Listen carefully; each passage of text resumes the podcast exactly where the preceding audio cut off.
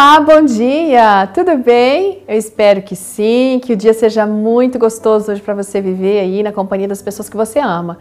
Hoje a nossa história foi encaminhada pela Francisca Nunes.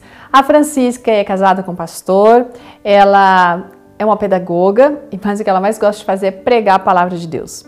Olha que interessante, porque ela vem contando que quando ela tinha 15 anos de idade, ela e toda a sua família conheceram a igreja adventista e foram batizados. Só que eles perseveraram na fé durante um ano apenas, porque veio desânimo e eles ficaram então afastados do caminho de Deus. E os anos se passaram e a Francisca começou a trabalhar numa empresa como secretária. Em pouco tempo, gente, ela ficou gerente e ela começou a se realizar muito na carreira profissional, mas ela sentia que isso não era suficiente, sabe? Mesmo estando afastada da igreja, a ideia de que o sábado era um dia sagrado, isso nunca tinha saído do coração dela.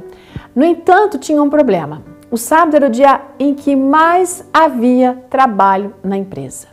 Após dois anos naquela função como gerente, as coisas começaram a mudar. Trabalhar aos sábados a incomodava muito e isso deixava ela triste e desconfortável. Ela já havia se casado, então ela comentou com seu esposo sobre a fé que ela tinha conhecido quando era jovem. Também falou para ele sobre a saudade, o desejo que ela tinha de estar de novo lá na igreja, junto com os irmãos, enfim. Aí em seguida, ela conversou com a patroa dela sobre a decisão de ser batizada e não trabalhar mais nos sábados. Ela se lembra claramente da resposta que aquela mulher deu muito firme e que foi o seguinte: olha, você é quem sabe, mas não se esqueça de que não está fácil encontrar um novo emprego. Essa é a sua decisão? Ela disse sim. Sim, é minha decisão. Ela estava disposta a voltar para Jesus. Então ela chegou em casa e contou ao esposo que ela havia pedido a demissão, porque a patroa dela não permitiu isso. Enfim, que ela não fosse trabalhar no sábado. Havia um outro agravante. O esposo dela também estava desempregado. Agora eles eram dois desempregados em casa mas eles ainda acreditavam que ao se decidirem por Jesus, o Senhor os tomaria em suas mãos e os conduziria. E assim, gente, eles oraram, clamaram a Deus, só não estavam esperando que a resposta fosse tão rápida. Uma semana depois, a patroa, aquela, ligou pedindo que a nossa amiga voltasse para a empresa.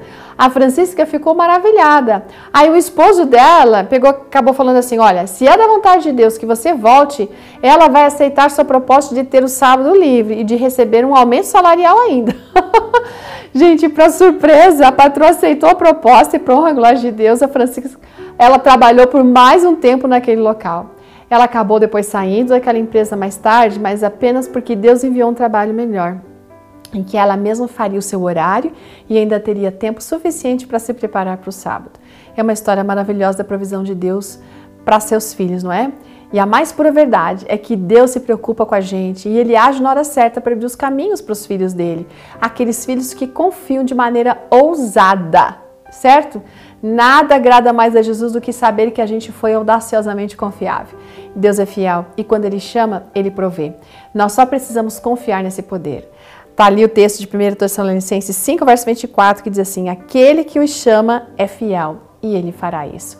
Eu sei que alguém pode estar aí passando por uma dificuldade nesse, nessa questão profissional. Eu digo para você: não tenha medo, faça a vontade de Deus, Deus fará parte dele.